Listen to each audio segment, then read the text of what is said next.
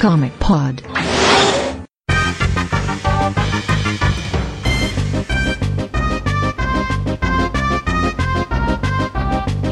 What's up, comiqueiros? Sejam bem-vindos a mais um Comic Pod. Essa é edição de 390 e nessa edição muito linda, muito especial, tudo de bom, Jack Kirbyana. Nós vamos falar de Jack Kirby, o rei dos quadrinhos. E nessa mesa muito linda, muito garbosa, muito maravilhosa, nós temos ele que está voltando depois de um longo tempo dos podcasts, senhor Felipe Morcelli. Olá, boas noites. E também outra pessoa que estava desaparecida pelo menos há um ano e lá vai bico dos podcasts, né? Porque a gente não falava de Batman, aí não queria aparecer. Aí agora que a gente falou de Jack Kirby, ele, ele simplesmente brotou de volta no Skype. O senhor Luiz Alberto. Olha, primeiramente você vai tomar no olho do seu cu, que eu já gravei esse ano, inclusive com o Felipe. Exato. Gravou o Logan. Exato. pra falar de Marvel, olha só. Olha aí, toma tudo, essa. Tudo um bando de Marvete safado, Cara, vendido. tudo errado, né, cara? Tudo vendido. Eu, eu- Tá tudo errado. esse Segundo- ano a gente teve Mulher Maravilha, que foi um puta filmaço, e eu tô aqui torcendo pra Logan ganhar o Oscar, velho. Eu sou um marveco sem vergonha. É, é que a gente passou a ser pago pela Marvel e agora esse ano a gente só É. fala bem da Marvel, né? Sigo- pra- e a gente não pode mais chamar a Marvel de pia- fazer piadas com a Marvel porque alguns ouvintes ficam muito brabos e mandam textões no, no Facebook, e no próprio post, assim, porque eles ficam realmente transtornados quando a gente faz alguma piada com a Marvel, sendo que a gente faz piadas também com a DC, mas Então, em respeito, né, esse bando de imbecis, quer dizer, esses ouvintes, a gente vai parar de fazer essas piadas com a Marvel. Então vamos, depois dessa musiquinha, que certamente vão inventar alguma coisa pra botar aí nesse espaço pra fechar o primeiro bloco, a gente volta, começa a falar deste, deste homem, Jack Kirby.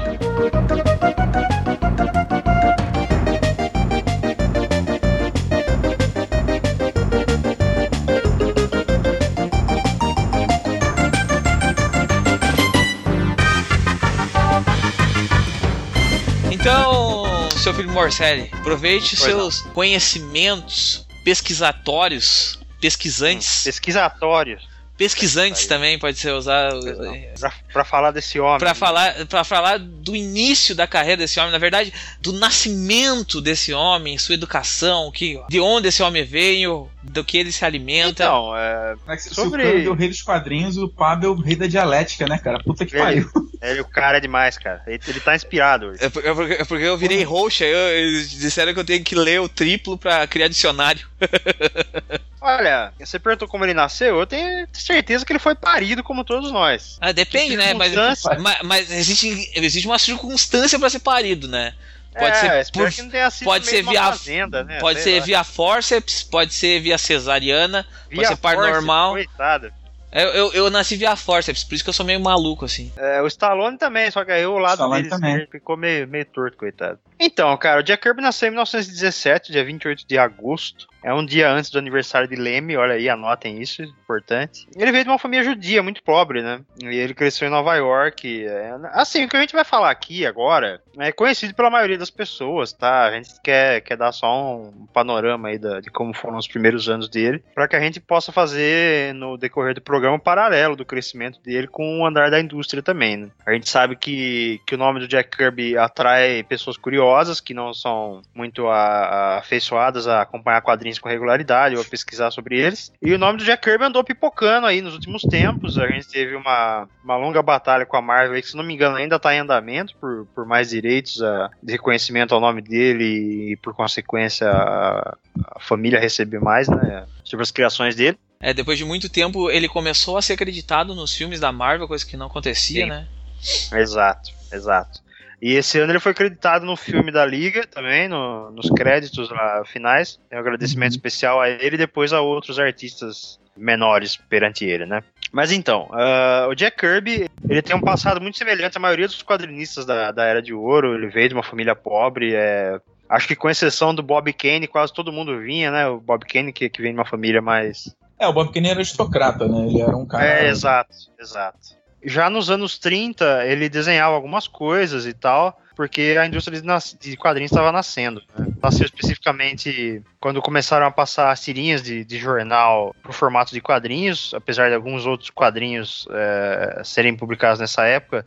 Eles não se chamavam quadrinhos, né? Era funny papers que eles chamavam nos Estados Unidos, não era comic book ainda. É, o, o só dando um pouco mais de contexto do que você está falando aí agora, cara, é importante ter em mente que assim que o que a gente entende por quadrinho hoje não existia naquela época. O, o marco para a virada da indústria, né? Acho que a primeira virada foi o Action Comics do, do Joe Shuster e do Jerry Siegel, que introduziu o Superman. E isso não tinha acontecido ainda. Então, os quadrinhos eram nessa vibe mesmo. Eram tirinhas curtas, eram historinhas muito mais despretensiosas, coisas assim que a gente vê ainda hoje no jornal, né? O Kirby ele foi um dos caras que ajudou a, a construir o que a gente entende por quadrinho hoje em dia, né? Então é, é, ele começou num, numa vibe muito mais bruta do que do que, que existe hoje, né? É, e é importante dizer também que ele começou muito cedo a produzir é, sem, sem um aprendizado acadêmico, né? É, essa é uma característica também comum dessa época. Muitos, muitos quadrinistas ou trabalhavam com animação, nem o próprio Jack Kirby trabalhou no Flash Studios fazendo a, uhum. animações do Popeye e tudo mais. Mas assim, é, essa galera é, fazia algumas escolas de arte, mas geralmente eles aprendiam tentando imitar as pessoas que eles gostavam, né? O Jack Kirby foi influenciado por Hal Foster, por Alex Raymond, esses caras aí que criaram os personagens de ficção científica que a gente curte pra caralho, sabe? Flash Gordon e tudo mais. Ele é, cresceu com coisa que alguns dos nossos pais ou avós cresceram também. Isso é um negócio muito interessante. É, tem uma coisa que é legal que assim, que o, o Kirby, né, como você falou no início, ele era filho de um casal de judeus uhum. que não é, não é confirmada essa história, mas dizem que os pais dele fugiram da Áustria porque o pai dele brigou com um alto oficial alemão lá na época e o cara jurou ele de morte e eles tiveram que fugir. Aí eles vieram para os Estados uhum. Unidos e eles viviam num lugar muito pobre. E o Kirby, acho que o pai dele trabalhava como marinheiro, como aqueles caras que trabalhavam nas docas, sabe? Ficavam procurando emprego em doca para conseguir era um trocar. Era um estivador. É, tipo, tipo isso mesmo. Fazia, fazia uns frila de carregamento, na verdade. Exato. E assim que ele conseguiu idade, ele começou a trabalhar também, desde cedo, para ajudar a família, porque eles não tinham dinheiro. E o pouco dinheiro, assim, que. Uh, o pouco prazer que ele podia sustentar na infância dele era comprando essas revistinhas pulp, vendo o, as tirinhas do jornal e indo em cinema. Que ele falou que foi assim a grande escola dele. Ele não tinha, como você bem falou, né? É, os, os caras eles não tinham muita referência, né? Então a referência do cara era um filme que ele via, era uma, uma, um outro artista que ele admirava e ele acabava emulando o traço depois desenvolveu dele. Tem até um, um, papo de que ele tentou ingressar, eu não lembro agora se é, se é exatamente nessa época, mas que ele tentou ingressar numa escola de arte e falaram que a arte dele era muito grosseira, né? Mas uma outra coisa que eu acho que é relevante dessa época que o dessa infância desse período do Kirby é que assim que o que corrobora para a história dos pais dele terem fugido de alemães ou de um oficial, qualquer coisa assim, é, ser verdade, é que ele sempre retratou os oficiais alemães, né, enfim, o que acabaria se tornando o nazismo futuramente como quase o inimigo pessoal dele. E ele carregou muito para as histórias dele o ambiente do subúrbio, dos guetos que ele viveu no, no, na Nova York, né? Então. É, é... as primeiras histórias do Capitão América. Muitas deles se passam no, nos guetos e tal. É bem interessante de ver. As primeiras histórias do Capitão América, do, no, nos próprios Novos Deuses. É, o Guardião, o... na série da Supergirl é o Jimmy Olsen. É bem isso aí mesmo, né, cara? É, o... Você estava falando sobre isso, o, ele leva isso muito pro, pro coisa, quando vocês comentaram, porque o Coisa, ele morava num subúrbio bem pequeno que acontecia todos esses problemas, assim, então tem muito dessa autobiografia dele no, no, no personagem do Coisa, do Quarteto Fantástico, uh, exatamente por trazer esses, esses elementos dos subúrbios que ele põe em volta da história do, do Coisa. Uhum, uhum. É, eu lembro de ver uma entrevista é, no começo do ano, quando a gente estava dando uma olhada em material sobre ele. É, eu lembro de ter lido numa entrevista que, que ele falava justamente isso pro entrevistador. Uma entrevista até que recente, assim. É, ele morreu em 94, foi uma das últimas que ele deu. E ele tava falando que quando ele era criança, a parada era ir no cinema, de onde ele tirou muito da arte dele. É, filme, principalmente, pelo que eu me lembro do que ele disse na entrevista, é filmes expressionistas alemães. Ah, com certeza, cara, porra. Que aí vai ter, porra, Metrópolis, é, vai ter M, vai ter aquele gabinete do Dr. Caligari, tudo isso aí foi influência pra arte do Kirby, que tem muita sombra, né? É bem interessante isso na arte dele. Os, vamos dizer assim, os antigos deuses, né, da, da Marvel, né? Os deuses uhum. nórdicos, os novos deuses.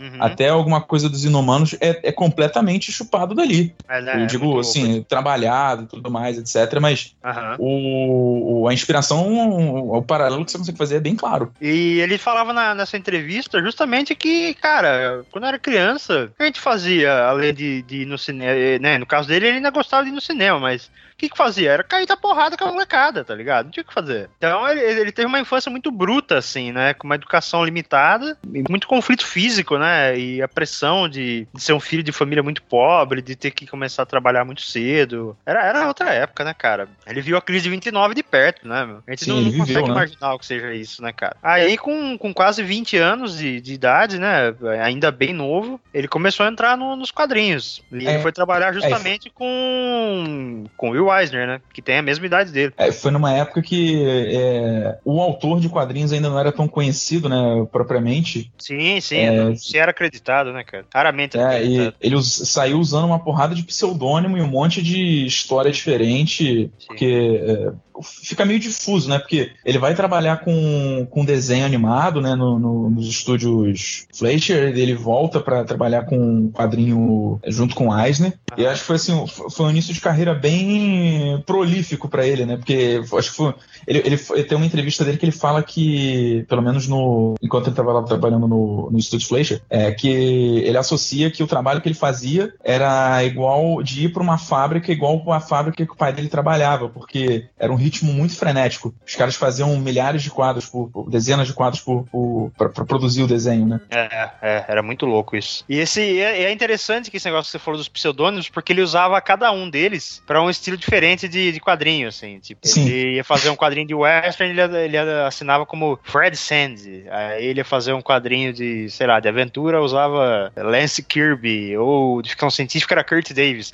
Ele inventava esses nomes assim, cara, Parecia nome de, de ator mesmo, né? Dos anos 30 e tal, né? Aqueles. Tipo Clark Gable, né? Esses nomes muito loucos, assim. é, é, bem da hora. É, Mas a tipo... parada é que ele, ele não sabe, mesmo tendo começado a, a trabalhar e a, e a conseguir ganhar o dinheiro dele e tal, ele, ele nunca deixou de ser, de ser pobre, né? Assim, pelo menos nessas primeiras décadas aí, ele porra, ele trabalhou que é um condenado, cara, para ter algum dinheiro, né, velho? Ele, uhum. ainda na, na, década seguinte, antes de ser chamado pra, pra guerra, é, no caso a Segunda Guerra que a gente tá falando, uhum. ele foi, foi, morar no Brooklyn, cara. O Brooklyn, porra, é, hoje foi reformado e tudo mais, assim, com uma cozinha do inferno, mas é um bairro muito pobre, cara. É, se, o, se ele tava ganhando dinheiro e ele foi, foi morar no Brooklyn, ele tava ganhando muito pouco dinheiro, essa é a verdade, né? O Brooklyn de Nova York não é igual o Brooklyn aqui de São Paulo, não, velho. Nova York é, é feia a coisa, hein? Imagina, é imagina, feio, é. Imagina nos feio. anos 30, após a, a, quebra da bolsa, como é, é, que era aquela, aquela porqueira. Não, vamos ser sinceros, né? O, o, o trabalho de desenhista para aquela época não era um trabalho muito valorizado, né? Não, não que ah, hoje. Não. não que hoje, assim, seja, né? É porque as pessoas tinham, tinham ideia, né, de que o, o, trabalho mesmo era aquela coisa tipo que o pai dele fazia, né? Não, trabalhar em fábrica, ou trabalhar como estivador, ou qualquer merda assim. Uhum. E acaba que o, o, o, valor né, que você acabava promovendo para isso era visto de uma forma diferente. Era, era meio e que um subtrabalho, né? É, quase tipo, isso. Ah, ele é um artista, né? Tipo, ah, sei lá, é, ele não tá. Ele não tá faz, criando um, um produto útil para o uso das pessoas, né? Ele tá criando um entretenimento, né? alguma é, coisa assim, né? É uma coisa meio. meio é meio. É, vi, é, era visto de uma forma meio pejorativa, né? por algumas partes da sociedade ainda é visto assim até hoje, mas é, eu é, felizmente mudou muita coisa. Tu desenha, mas o que, que tu faz para ganhar dinheiro? É, e, e bom, e, nessa época até fazia algum sentido, porque ganhar dinheiro mesmo ele não ganhava, né, cara? Era muito pobre, é, pagava muito pouco. A gente tá. É, tem um. Tem aqui no, no, no artigo que a gente tá, tá usando como base, diz que ele ganhava 15 dólares por semana fazendo quadrinhos. É, 15 dólares por semana em 1930 e poucos não era também de passar fome, mas sem dúvida era muito pouco dinheiro, cara. Muito, muito pouco. Ele, ele devia pagar um apartamento daqueles do, do, Peter Parker, assim, pra morar com a família dele, tá ligado? Cheio de barata e. tá ligado? Não, mas isso foi depois que. Isso, depois que ele já tava. Já, já, já tinha é- batalhado bastante. Nisso, porque... ele já, é, nisso ele já tava trabalhando com quadrinhos, né? Ele já, já tinha um... Já tinha largado a animação. É, né? ele tava trabalhando num jornal. É, o jornal que ele trabalhou era da, era da Fox, né? Que era aquela editora que, que tinha o Besouro Azul original. Depois a, a Charlton comprou e depois a DC comprou a Charlton e tudo mais. Mas o, esse, essa época aí tem um marco importante que foi quando o Jack Kirby conheceu o Joe Simon, né? Que foi um dos principais parceiros dele na, na carreira, de, carreira longeva dele. Aí, né? O Joe Simon foi com quem ele criou o Capitão América. Pra mim, o principal. Olha aí. ah, em termos, é, o, em termos o... de parceria, cara, não tem nem o que falar dele com, com o Stan Lee, assim, né? Mas é, ele com o Joe Simon é quase tão importante quanto, sem dúvida. É, mas é que eu acho que a diferença, de, apesar da, da, parceria com, com o Stan Lee ter sido ter dado muito mais resultado, né? Muito mais resultado não, é tipo um volume muito maior. Eu acho que a coisa com o Simon era muito mais na, na broderagem, sabe? Eles eram muito mais parceiros de fato. Parece, parece existir mais sinergia entre os dois, assim. Eles, eles conversavam, mas parece que eles pensavam quadrinhos mais ou menos da forma parecida e isso ajudava na criação. É, pois é, eu consigo ver o Kirby e o Simon conversando é, numa mesa e falando assim: ah, eu tenho esse personagem, eu quero construir isso com ele, eu quero fazer não sei o quê, pô, a gente pode fazer assim, assim, assado. Com o Stan Lee, com, com ele, não. Eu, eu vejo ali uma coisa mais de trabalho, sabe? Eu vou fazer minha parte, você faz a sua, e é isso aí, beleza? Dado o, o, que, o que eu já li, enfim, o histórico dos dois, porque tem até uma, uma, uma questão que o, eles trabalham juntos, né? Na, depois que eles se conhecem, enfim, eles trabalham juntos na Timely, que, que viria a se tornar a Marvel posteriormente. Aí, se eu não me engano, acho que o, o Simon sai e o, o Kirby acaba fazendo uma outra coisa também. E depois o Simon puxa ele de volta para uma outra editora e eles fazem uma paródia do próprio Capitão América. É o, que é, um personagem que é o Fighting, juntos, né? que é o Fighting América, que é. Exatamente, o Fighting que América. teve os direitos por algum tempo, foi o Rob Liefeld. Não não sei se ele detém ainda, mas ele, ele. Não, não, não é mais dele. Não é mais dele. Mas é, inclusive saiu recentemente quadrinhos novos dele aí pra celebrar o centenário do, do Kirby e tal. A versão do Rob Liefeld é, ó, caprichada, viu? É Liefeld, né, é, cara? É, é, porque o, o. Pelo que eu me lembro, o Fighting America era meio que uma piada interna do Kirby e do Simon para sacanear o, o, o, próprio arquétipo do herói ali, né? E da, do ah, que sim, as editoras estavam é. transformando ele, né?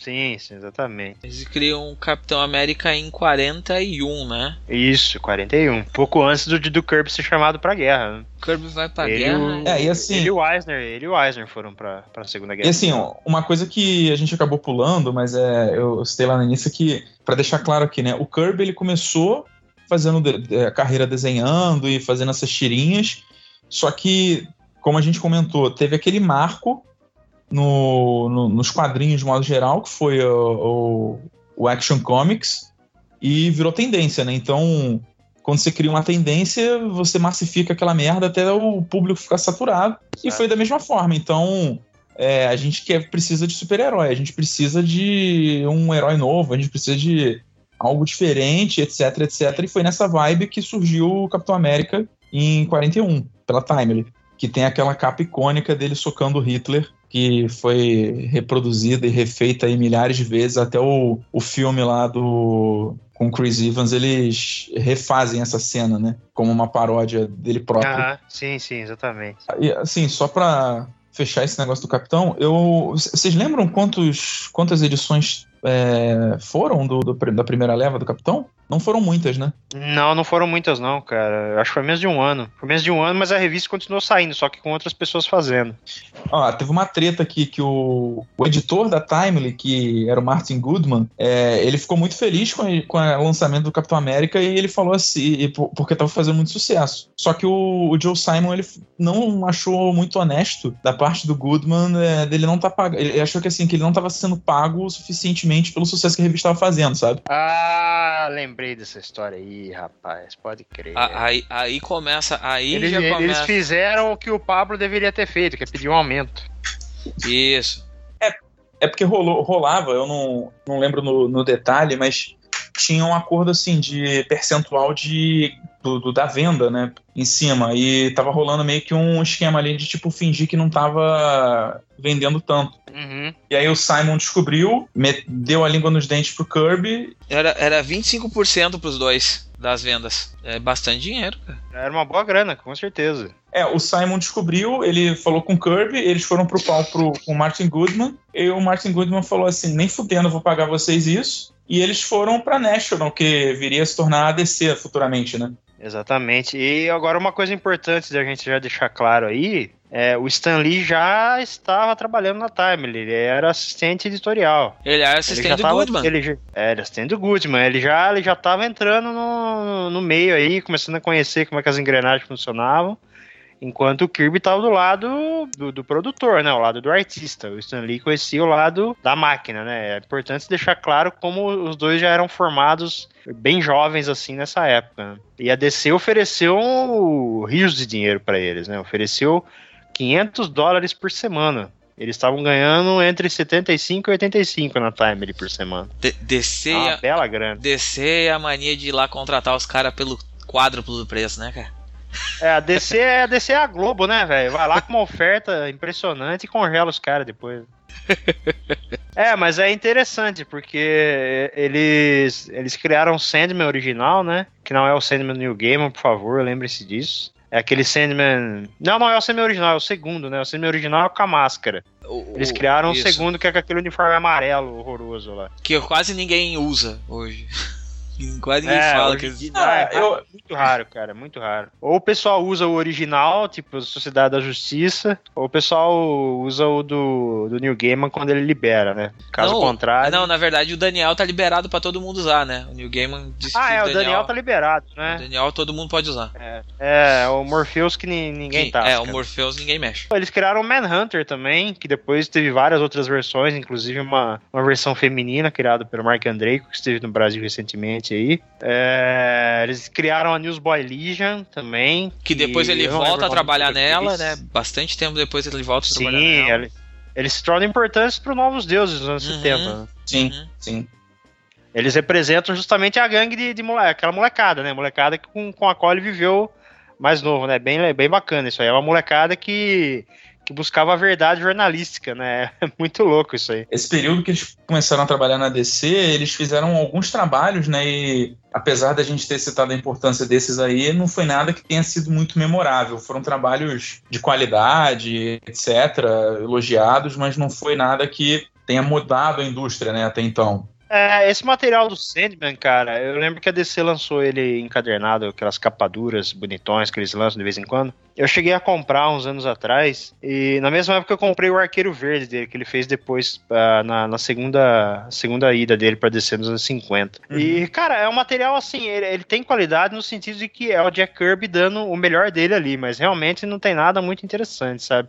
É um personagem que não tem muito conceito, né? É isso que é foda. É, é difícil você aplicar, porque o Sandman original é muito mais interessante. E o revamp dele que o Neil Gaiman fez é mais interessante ainda. Então, esse aí ficou, no, ficou perdido no meio do caminho, né, cara? É um negócio curioso isso. Agora, de interessante mesmo é, é, perceber o quanto o Jack Kirby era inventivo, porque ele tinha capacidade não apenas de, de recriar alguns personagens pré-estabelecidos, como de criar conceitos peculiares, né, cara? Tipo a Newsboy Legion, cara, é uma gangue de, de moleques que buscam a verdade, a justiça para ser impressa no jornal, né, cara? É muito louco ele, ele desconstruir o conceito de gangue nesse sentido, né? Ele e o Joy Simon isso. criam o Guardião nessa época? É, o, o Guardião, ele, ele era aliado da Newsboy Legion, né? Pelo que eu me lembro, sim, ele surgiu nessa época também. Ele era uma espécie de Capitão América da DC, né? Sempre foi, né? E aí ele casa em 42, né, com a Ross Goldstein, em 42 e vai pra guerra em 43, isso? 43. É, isso aí. Com quem ele ficou casado, a Ross foi com quem ele ficou casado a vida inteira. Também conhecida como, como a Fúria, né? Da... Ah, é, é, é verdade. A Big Barda, é, a, a, Big Barda é totalmente é esperada nela. É engraçado que assim, que o Kirby ele é notadamente conhecido por ter um temperamento explosivo, né? E se ele era o senhor milagre da relação, você imagina como é que devia ser essa mulher, cara. devia ser assim, devia dar porrada em todo mundo, cara. Imagina, imagina, imagina a DR desses dois, como é que era. Ah, não tinha DR, nada. Resolve com um pau de macarrão, né, velho? Guindava Ela pegava o pau de macarrão, dava na cabeça dele e ele aceitava, e pronto, acabou, cara. Mas assim, é, é, é interessante essa parte da guerra, cara, porque eu, eu, lembro até quando, quando a gente tava comentando sobre a pesquisa no começo do ano, o Luiz falou, porra, essa parte é interessante porque o, o Jack Kirby é um quadrinista que deu porrada, né? De verdade. Sim, ele era um porradeiro, né, cara? Ele foi lutar na guerra e. É, ele, ele de fato matou, matou nazistas, né, cara? Ele não, não foi lá ficar fazendo manual de sei lá o quê usando as habilidades artísticas dele para facilitar a vida dos, dos soldados, criando, né, manual, manual. Tem muito artista que queria para criar manual, né, cara? E esse não foi o caso dele, ele foi para pegar em arma mesmo. Essa que é a diferença do, do Kirby para outras pessoas do meio que, que acabaram sendo chamadas para a Segunda Guerra. Não, eu acho que isso é uma parte importante também, porque o, a ida dele para a guerra acabou influenciando muito a arte dele também posteriormente, né? Assim como a infância sofrida e no, no gueto trouxe uma visão para ele que perdurou durante anos, a viver a guerra, né? Aquele clima mais visceral, trouxe para a obra dele esse tom dramático, né? Toda vez que ele é, descrevia uma batalha no, no seja nos Vingadores, seja com o Thor em Asgard, seja com os Novos Deuses, ele conseguia passar não só a dramaticidade né, da, do, do, do, de uma batalha, mas também fazer uma reflexão sobre o quão negativo aquilo era, sabe? Quantas coisas ruins aquilo trazia, o, o, o preço da guerra, vamos dizer assim, né?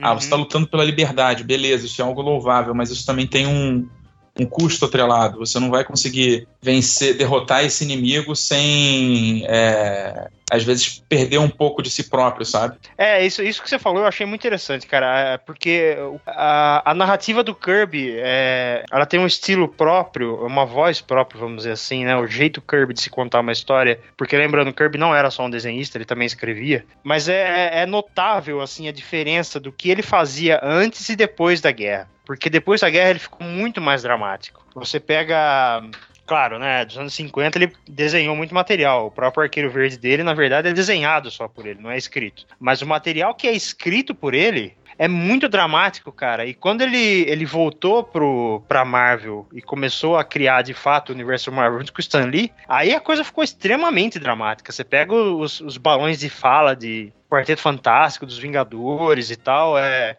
é tudo muito dolorido, né? É doloroso, na verdade. É, é, o seu herói tem um custo muito alto, né? Isso é justamente isso que você estava falando. E você percebe uhum. isso muito mais nos quadrinhos da Marvel, no começo ali dos anos 60, que já é o em que ele já estava expurgando todos os demônios dele na, do que ele viveu na guerra do que nos trabalhos anteriores, né? É, por mais que, que o, as primeiras histórias do Capitão América e, e, o que ele produziu na DC tenha sua qualidade e realmente tem, é, é celebrado até hoje por boa parte de, de fãs mais, mais interessados no que ele fez ou fãs mais saudosistas, o que ele fez na Marvel é, é que realmente tem uma, uma, simbologia maior em termos de dramaturgia nos quadrinhos. Né? É, ele, deu, ele deu voz para os personagens, o fato da, de todo esse trabalho ser editado pelo Stan Lee, que era um cara que entendia ali do, do quanto a dramaturgia era importante para um, um quadrinho e executava esse papel como editor, também é, ajudou a, a reforçar essa voz dele. Então a, a, diferença é muito grande, sabe? Acho que, que o cara que tá ouvindo isso aqui, a pessoa que tá ouvindo esse, esse como é pode, ficar interessada em, em pesquisar sobre o Kirby e atrás desses primeiros anos de trabalho dele, é só pegar, porra. Pega aí essa coleção do Quarteto Fantástico que a Panini lançou ano passado e, e procura um trabalho dele no, sei lá, no Capitão América ou no Sandman ou alguma coisa assim, só pra, só pra notar como é diferente não só o estilo de desenho, mas também a, a forma como ele trata os personagens, assim, é, é, o Capitão América não tinha muita, muita culpa de ser herói, ele não tinha muita consequência, mas a partir do momento em que os Vingadores surgiram e o Capitão América voltou e o Quarteto Fantástico, é, tudo se torna mais doloroso, né? É bem interessante essa, essa coisa do preço de ser herói, que de, provavelmente era alguma coisa que devia fazer sentido para ele como um herói de guerra, um e, veterano. E, e, isso se tornou isso se tornou a semente fundamental do universo da Marvel, né? Porque o universo da Marvel começou a ser vendido como humanos sendo heróicos, pessoas com, com dramas pessoais e, e problemas gigantescos. É, com conflitos do mundo real, né? Isso, né? e o, o Kirby é, um, é uma dessas vozes que estava lá dentro desse lá dentro do editorial, levando as histórias para esse caminho. A gente pode falar também que ele quase perdeu uma das pernas, né? Na guerra, por causa do frio.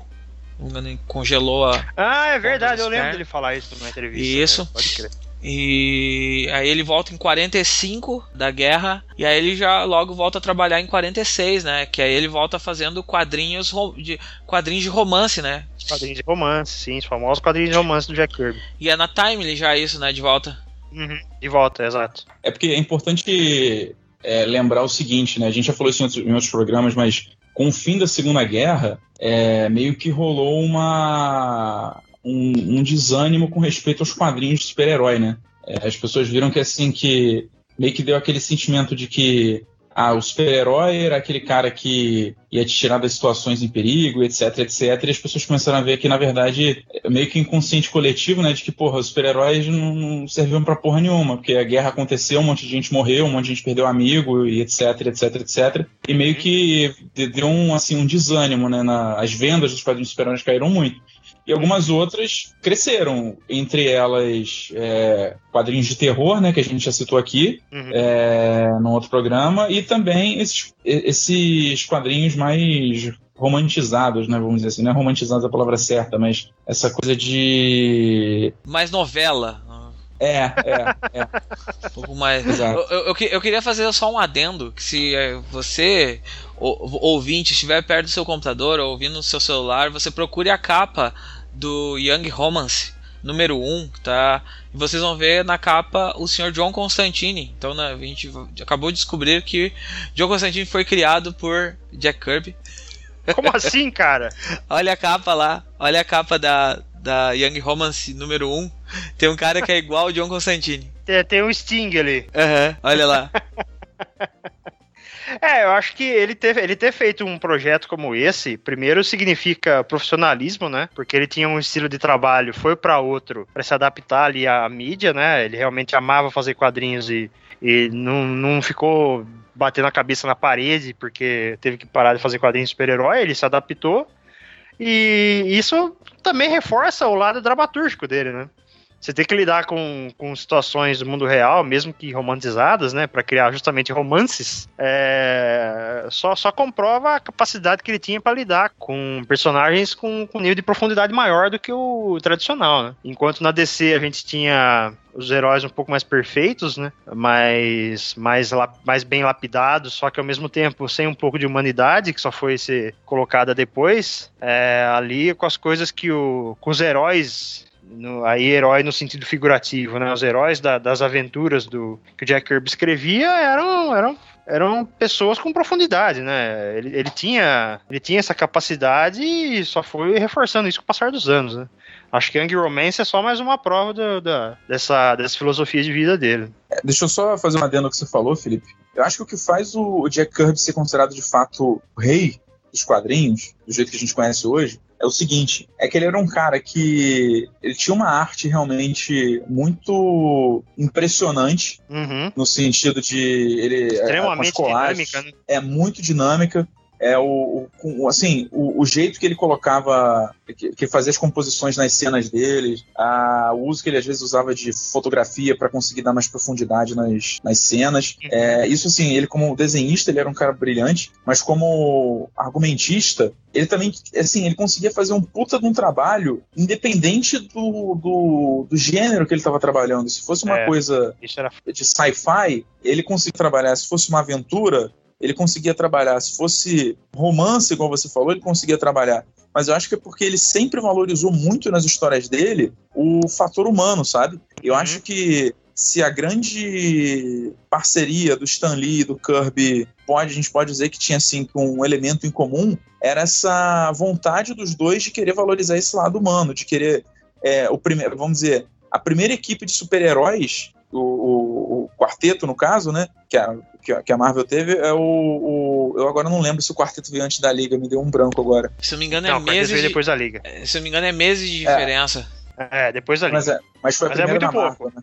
É muito pouco, é muito pouco. Enfim, mas a, a, o primeiro grupo de heróis na Marvel, né, que, que foi o quarteto, eles eram vistos como uma família, não como, vamos dizer assim, como outros grupos que tinham antes, tipo Sete Soldados da Vitória, ou Sociedade da Justiça, ou qualquer coisa do uhum. tipo, né, que foram, ah não, são uhum. super-heróis que estão se unindo como um tipo de patrulha para defender a justiça. Não, eles eram uma família de fato, eles eram amigos e o que é, fez eles aguentarem a, a, barra de sofrer mutações e ficarem com efeitos colaterais bizarros foi o fato de eles terem uma amizade, sabe? Ainda que não tenha, assim, que com o tempo eles tenha, tenha sido muito mais explorado e tal, o conceito estava ali. Tipo, o, o, próprio conceito que ele foi explorar depois dos Novos Deuses, ou até mesmo no Thor ainda, que tinha muita questão de relação familiar, tinha muita questão de intriga dentro do, do, do, do seio familiar, sabe? Intriga é, entre irmãos, entre pai e filho, o que, que pode surgir dali, o que, que é certo fazer, o que, que é moral fazer, sabe? Que aí volta para aquela questão que a gente está falando assim, que às vezes o peso de ser herói não é você necessariamente só salvar uma pessoa, né? Mas às vezes é tomar uma decisão que vai ser ruim para você, mas que vai ser bom para o coletivo. Acho que uhum. o, o que definiu, ou melhor, o que atualizou o herói é, clássico, vamos dizer assim, né, que é aquele que se sacrifica pelo outro, para os quadrinhos, foi, foi justamente nessa época, foi justamente esse, esse ideal do Kirby. Porque até então a gente tinha o, o super-herói, mas ele era tão super que ele conseguia fazer o bem e não se fuder. É, é verdade. Uh, só para trazer a informação, a Liga da Justiça Uh, estreou em março de 1960 e Quarteto Fantástico em novembro de 1961. Então tem um ano e pouco é, de então, diferença aí. Não tem nem o que falar aí aquilo que a gente estava falando. Você tinha também, é, você tinha, é claro que você tinha essa questão do, da abnegação, né? Acho que o, o, o Shuster e o Siegel, ele, eles propuseram isso no início do Superman, mas com o tempo acabou que foi meio que abandonado, sabe? O, o Super conseguiu lidar bem. Ah, não, eu tenho a Lois Lane e eu lido bem com ela e ela nunca vai descobrir que eu sou Clark Kent. E aí tem a Lana Lang que aparece de vez em quando e ninguém se, se importa com isso, sabe? Tipo, Mesma coisa com Batman ou com outros heróis que é, estouraram ainda na Era de Ouro, né? Você não tinha um, um problema real pro cara resolver. É, eu acho que, assim. porra, faz, faz não, tinha, não tinha conflito, né? Não, tinha, não, não tinha, tinha conflito, conflito né? exato, exato, não tinha conflito, é isso aí. Eram histórias mais, mais simples. É, agora, agora por que, né, por que que o Kirby valorizava tanto, assim, a, o lado humano das coisas? Porra, é por causa que ele passou, né, cara? É muito óbvio isso para mim, assim. Acho que a vivência que ele teve perto de, de mafiosos, é, a vivência com gangues, a, o fato dele ser uma pessoa mais familiar, dele, dele ter que trabalhar muito cedo e tudo mais. Né, uma conjuntura de fatores aí que levou ele a, a dar valor pro, pro que o, o ser humano é capaz de alcançar e qualquer coisa assim. Né? É, não, eu acho que mais além do que isso, isso acabou construindo nele como, como, como ser humano, né? Eu acho que ele, ele puxou muito desses valores para a vida dele, enfim, que acabou refletido na obra, Sim. que você tem que, assim, que preservar pelos seus, sabe? Você tem que uhum. você tem que lutar por aquilo que você acredita, você tem que preservar pelos seus e assim fazer a coisa certa, sabe? O, o você vê que é, é, difícil você ter um, um anti-herói nas histórias do Kirby, pelo menos eu não lembro. O máximo que eu acho que a gente consegue chegar é no próprio Orion, mas mesmo o Orion ah, é. Era ele que eu ia ele, citar mesmo. É, ele não é bem um anti-herói, né? Ele é um cara que, assim, uhum. assim, que. Ele é bruto só. É, ele, ele tem muito conflito, né, cara? Se tem um personagem do Kirby que tem muito conflito é o Orion, né, velho? É, talvez o Etrigan também pela situação escrota ah, é verdade, é verdade, bem, bem lembrado. Mas eu acho que o, o, o Etrigan ele é meio que um refém da própria situação. E o Orion não, o Orion ele realmente ele vive num puta de um conflito, porque é como se o, o cara tem que brigar com o mal o tempo inteiro que existe dentro dele e ele não sabe como fugir disso. É, o, o, mal que existe dentro dele e o mal que está fora dele é. por para preservar a paz na no quarto mundo. Oh, meu Deus, como é? Não, não, no, no quarto no, mundo. Nova Gênesis. Em Nova Gênesis. No... É o quarto mundo. O quarto mundo é a Nova Gênesis e a Apocalipse. Ah, né? Apocalipse que se foda, né? ele quer que pegue fogo lá mesmo.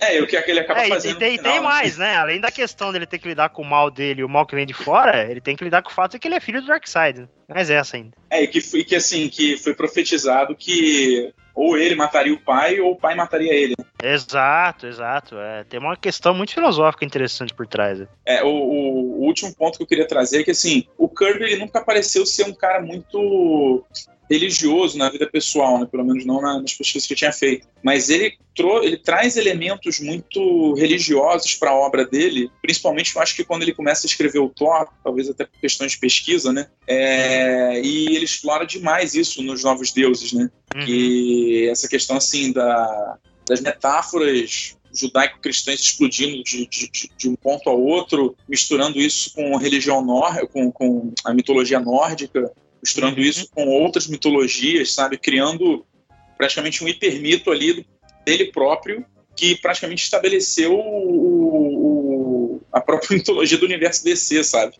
Isso é muito impressionante, cara. Se tornou a pedra fundamental, na verdade. E, e, vamos ser sinceros que eles demoraram para encontrar essa mina de ouro, né? Enquanto Demoraram, o, o, o Kirby tava lá, eles ficavam só olhando o Kirby trabalhar. Deixa esse homem trabalhar sozinho aí, né? Vamos mexer O velho precisou morrer pra eles, pra eles enxergarem o potencial disso, cara. Precisou o Morrison chegar lá e dar um tapa na orelha dos caras. Oh, corta não, não, não, também nem tanto, né, velho? A gente uhum. gosta do Morrison, mas, porra, fizeram isso antes dele, né, cara? É, o, o, o Paul Levitz, na verdade, é o cara que mais que é, mais... o Paul Levis enxergou um potencial muito foda nesse personagem, velho. E o Jim Starlin também. Jim né, Starlin, né? Mas o Paul Levis antes ainda em Legião dos Super-Heróis, né? Você lembra que ele, que ele pediu. Per, ele teve que pedir permissão pra poder trampar com, com o Darkseid, né?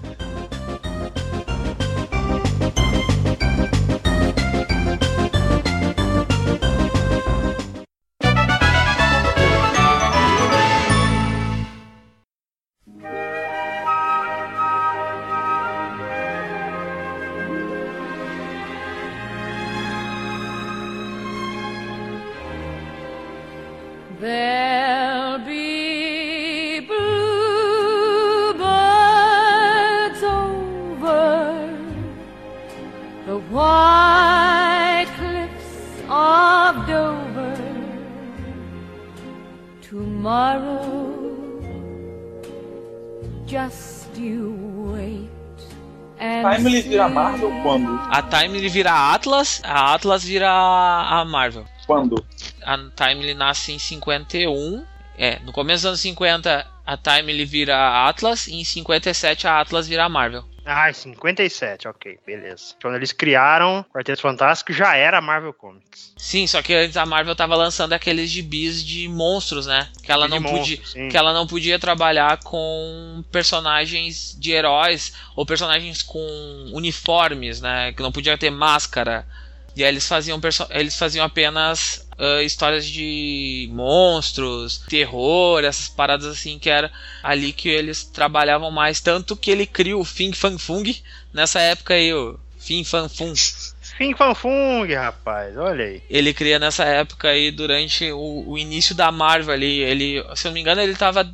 Ele fazia o Stranger Worlds na, Stranger World, sim. Nessa época aí, quando ele começou. Se não me engano, o Steve Ditko também, também participou dessa parada aí. Steve Ditko, a... pra quem não sabe, é criador do Homem-Aranha e do Doutor Estranho. E aí ele ainda trampava pra Art Comics nessa época, junto, fazia uns freela pra Art Comics. Olha aí. E aí ele começa a colaborar com o seu editor-chefe, senhor, senhor Stan Lee. Ele começa a trabalhar com Stan Lee, né, em, nessa época, né, que já estavam estavam criando outras coisas.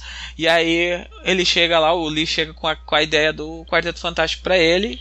E aí começa a semente. É, isso aí é bem, é bem discutível, né? É, quem os do... deu a ideia Quem, quem deu a né? ideia primeiro é, é aquela coisa, é. mas Diz a lenda que era o Jack Kirby que já tinha a ideia uhum. e que era um negócio, uma pegada bem parecida com Desafiadores Desconhecidos e a Stan Lee contra outra história, fala é, que a ideia foi dele. É, pra ser bem sincero, eu acho que é mais certo ser do Kirby do que dele, porque o Kirby já é. tinha trabalhado com os Desafiadores Desconhecidos e manjava o triplo por isso que a gente conhece da história desses dois aí, mas enfim. Cara, é foda, né? Porque, porque o, o mentiroso, quando fala a verdade, ele continua sendo mentiroso. Né? Então, qualquer parada que o Stan Lee fale, mesmo que seja verdade, ninguém vai acreditar. A gente que é do que tá acostumada às coisas do meio, pelo menos, a gente não vai acreditar nele nem fudendo, né, cara? Tu, cara, tu já viu aquela foto, uma foto do Stan Lee dos anos 70, cara? É maior cara de um 71, cara.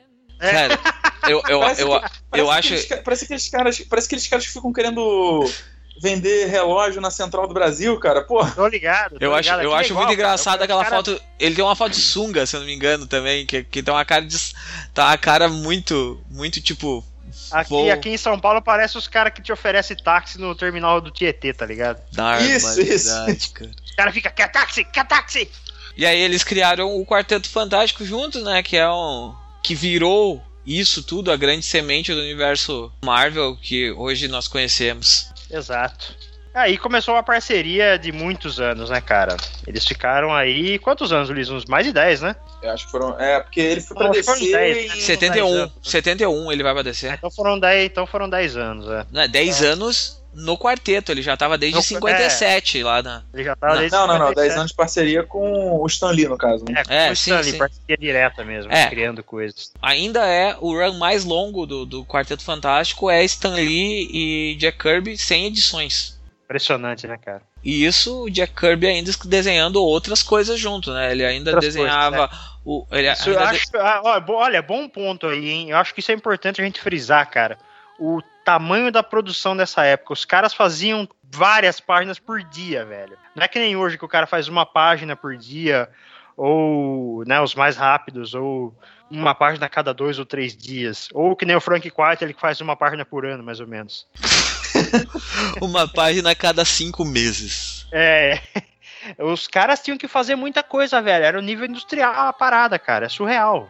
Eram três, quatro páginas por dia, velho. Isso era inferno na Terra, cara. E o Jack Kirby dava conta de tudo. Era muito impressionante. O- Sem perder a qualidade, né? Sem perder a qualidade. É, o cara o- não fazia um Jack- carranco no- na E, página. le- né? e- e só pra lembrar mais uma coisa, nessa época aí o Kirby e o Lee, eles começam a, a brigar pelo espaço dos artistas ganhando créditos pelas, pelas histórias, né?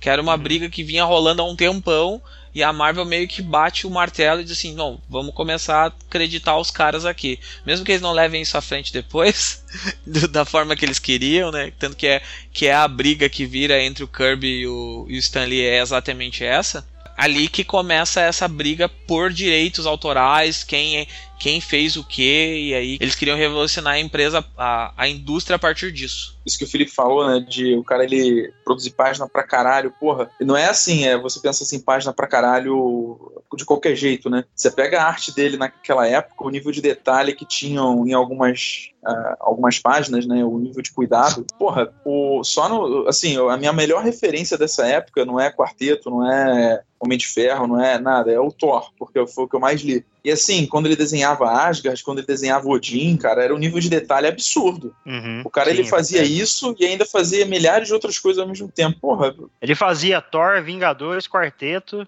Thor, Vinda- ó, ele fez Thor, Vingadores, Quarteto, o Surfista Prateado, a- se não me engano, a série também ele, ele começou a trabalhar junto. Homem de Ferro, criou os, os X-Men originais naquela minissérie que dura seis ou sete edições, ou oito, uma coisa. É, era eu não pra vou ser uma lembrar. revista mensal, né? É, era pra uma ser revista- mensal e foi Isso. cancelada. Isso foi cancelado, assim como o Hulk também, que a primeira a primeira série também foi cancelada e depois volta. O que mais que eles que ele fez que eu lembro? Ah, e aí eles revitalizam o Capitão América, né, que é a, o Kirby e o o Stan Lee. Stan Lee, eles É, revitalizam isso, eles revitalizam o Capitão América, trazendo o personagem, criando um, um gancho entre a- aquela última história dele, que ele ficou congelado e papapá. E aí ele cons- eles conseguem trazer esse personagem de volta. E é, a gente tá- vai passar muito por cima nessa, nessa parte do boom da Marvel, porque se a gente ficar falando aqui, a gente vai falar, tipo, a gente, se, se o Leandro Damasceno tivesse aqui, eu acho que ele ia pegar nessa hora e ia botar a gente e dizer assim: cala a boca, vocês tudo,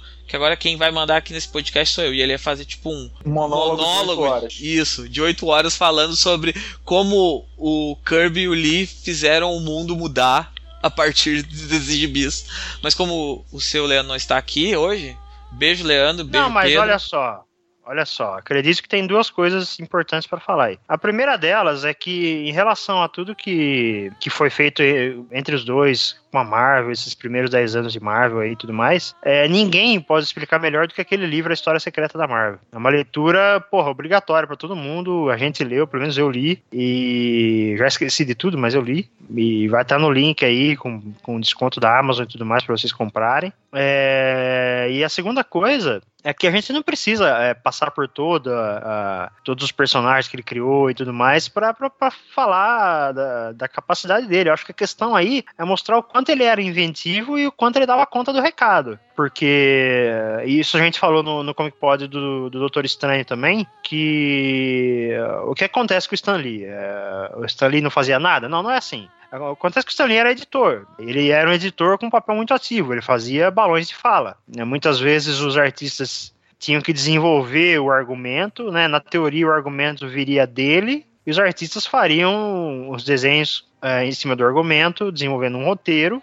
e depois ele complementava com balões de fala. Esse ficou famoso como o estilo Marvel de se criar quadrinhos. Mas isso eu já vi o próprio Kirby falando em várias entrevistas que nem sempre era assim, porque a quantidade de trabalho que eles tinham era tão grande que chegava num ponto que o Stan Lee não tinha mais argumento para dar, e os próprios artistas criavam alguma coisa do zero ali para o gibi sair na data, é, para respeitar o prazo. O que acontece é que o Kirby era um cara muito inventivo, ele sempre tinha ideia para personagens e histórias novas. E o Stan Lee nem sempre acompanhava o passo dele, que era muito avançado. É, até porque o Stan Lee queria muito, e a gente viu isso acontecer nos últimos 10 anos, 10 ou 15 anos aí, o Stan Lee queria Hollywood, essa que é a real. Ele sempre quis chegar em Hollywood de algum jeito. Acabou que ele conseguiu. O Jack Kirby não conseguiu. Mas assim, é, isso significa que todos os personagens foram 100% criados pelo Jack Kirby? Não, como também não foram criados pelo Stan Lee, como ele levou a gente a acreditar durante muito, todo esse tempo, né? Ele ainda custa abrir mão e reconhecer que certas coisas ele fez, certas coisas ele, ele não fez, assim. É, isso pode ser visto no documentário uh, Em Busca do, do Steve Ditko, tem, tem no YouTube completo esse documentário, feito pelo Jonathan Ross, tem o Alan Moore nele, tem uma galera nele. E o Stan Lee, ele não consegue admitir de forma alguma que o Steve Ditko criou o Homem-Aranha. O Homem-Aranha é o Steve Ditko, é a autobiografia do cara. Aquele moleque todo loser e descompassado da sociedade, ele era assim na vida real e o Stan Lee não, não aceita, sabe? É muito é bizarro. Chega a ser bizarro você ver isso. E ele tratou o Kirby assim também durante muito tempo. Se pá ainda trata até hoje, que faz muito tempo que eu não vejo ele falando sobre o Kirby, então não sei, mas ele, ele, ele caiu na própria mentira, no próprio personagem que ele criou, assim, já é tarde demais para ele sair do personagem Stan Lee. E, e o Jack Kirby não teve o reconhecimento em vida que ele tem hoje. Mas enfim, voltando para a produção de quadrinhos dos dois, é, a real é que muitas vezes o Kirby desenvolvia o personagem, desenvolvia um argumento que o Stan Lee não tinha tempo de desenvolver porque era revista demais saindo a Marvel teve um boom imenso e começou a sair revista atrás de revista. Numa outra ocasião, a gente falou sobre o Conan, no, no Comic Pod especial do Conan, que saiu no começo do ano. A gente falou que quem teve a visão de levar o Conan para Marvel foi o Roy Thomas, porque o, o Stan Lee, na posição de poder que ele estava, já não enxergava mais isso, não enxergava potencial em outras propriedades. É interessante como o papel do Stan Lee, é, como editor e, e tudo mais, vai, vai, tirando um pouco a visão dele para algumas coisas e dando é, outras no sentido de, de se autopromover, de vender a imagem dele, o que ajudou a Marvel também, né? Pelo menos em termos comerciais. Mas enfim, na briga Stan Lee versus Jack Kirby, como artista, é claro que o Jack Kirby ganha. É, não só do Stan Lee, ele ganha de qualquer outro parceiro que ele teve na vida dele. Mas como negócio, quem tinha visão era o Stan Lee. O Stan Lee sabia vender o, que o Jack Kirby fazia. É um negócio bem complicado esse. E vai depender mais do valor que uma pessoa que está ouvindo essa história atribui à, à, arte ou à produção da indústria do que aos fatos realmente. Até porque a gente não tem mais como obter os fatos. O Stan Lee conta sempre a mesma história que a gente sabe que não é bem verdade. O Jack Kirby já morreu, então não tem mais jeito. É, e o Stan Lee é um dos últimos da, sua, da geração dele, né? É, dessa, exato. Dessa geração, exato. né? Não sobrou quase ninguém, cara. Quando ele morrer, é, é um, é, uma, é um ciclo que vai se fechar, sabe? Não tem mais quem contar essa história. É um negócio muito foda isso. O que eu ia complementar sobre tu falando dessas histórias aí é que, sobre os argumentos, muitas vezes o, o Stan Lee não tinha tempo para fazer esse argumento, o cara saía desenhando umas páginas, entregava pro Stan Lee e o Stan Lee criava uma história a partir dos desenhos do cara. Ele olhava assim, ah, isso aqui vai encaixar isso. E aí ele saía montando um monte de, de, de, de, de balões de fala e criava uma história totalmente, muitas vezes não representando nada que o artista queria fazer. Sim, sim, então, isso acontecia também, é verdade. Essa briga entre o Kirby e o, e o, e o Stan Lee vai se transformando numa coisa tão grande que o, o golpe de Minerva para quebra da dois, assim, para rompimento dos dois, é quando o Stan Lee tinha prometido pro Jack Kirby o lugar de editor-chefe, caso ele saísse da. Porque ele iria sair da, da função, né, de, de editor-chefe, e ele não faz isso. Ele dá para outra pessoa, né, que é o Martin Goodman, se eu não me engano, que pega o lugar dele, hum? e, e ele vai fazer outras paradas, porque o Stan Lee já era, como é que é o, o DC, como é que é, Stan Lee apresents os personagens, já tava nesse nível, né? É, ele já época. né? O sorridente Stan Lee apresenta ao Isso. lado de não sei o que. O nome é. dele sempre tinha que vir primeiro, né? Até hoje, na verdade, se, a gente, se vocês abrirem o gibi da Marvel, vai estar lá que o, no, o nome dele e apresentando algum personagem novo, algum, alguma história, assim. Não desligaram, é, ou, talvez eu acho, eu acho que é o único personagem, o único personagem, o único artista da Marvel que ainda tem todo esse peso dentro da, da editora, assim, de apresentar todos os tudo que tem nele, assim. A, Marvel se transformou no Stan Lee. Uhum.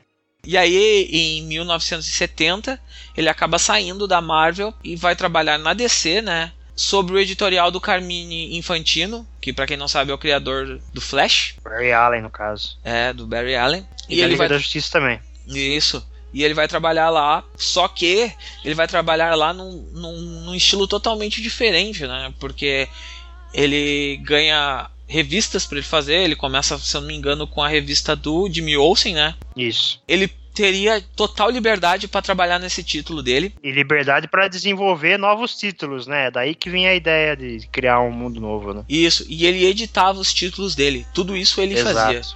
Ele, Exato, ele fazia é, tudo chega, sozinho. Chegava a ser até, chega a ser até estranho quando vai ler os gibis editado, escrito, desenhado, letreirado, não sei o que, por, por Jack Kirby. tipo, tudo é, o cara fazia. É muito louco mesmo. O cara virou, tipo, o cara virou o exército de um homem só mesmo, para fazer a parada. É, ele, ele tinha dois artes finalistas nessa época que trabalhavam com ele, um é o Vince Coleta, é, mas de modo geral, sim, a produção dele era quase solitária mesmo. Era só arte final, às vezes, e, e cores, que não era ele que fazia. Mas de resto era tudo ele. E o rosto do Superman, que naquela época era Isso. normatizado e o Alplastino redesenhava todos os rostos do Superman dele, né? É, ele desenhava por cima usando o traço do Kurt Swan. Era Isso. uma obrigação da DC. O que eu ia falar é que é o seguinte, eu, eu fico meio só receoso da gente acabar caindo falando dos novos deuses, porque a gente já fez um episódio inteiro falando Sim, sobre isso. Exatamente, exatamente. Então eu não sei se, se vale a pena bater tanto nessa tecla também. A gente não precisa falar dos novos deuses, a gente pode falar das outras coisas, né, que ele fez que, que a gente não comentou, né, que, que quando a gente falou de novos deuses, a gente falou só daqueles aqueles cinco títulos que ele fez em Novos Deuses.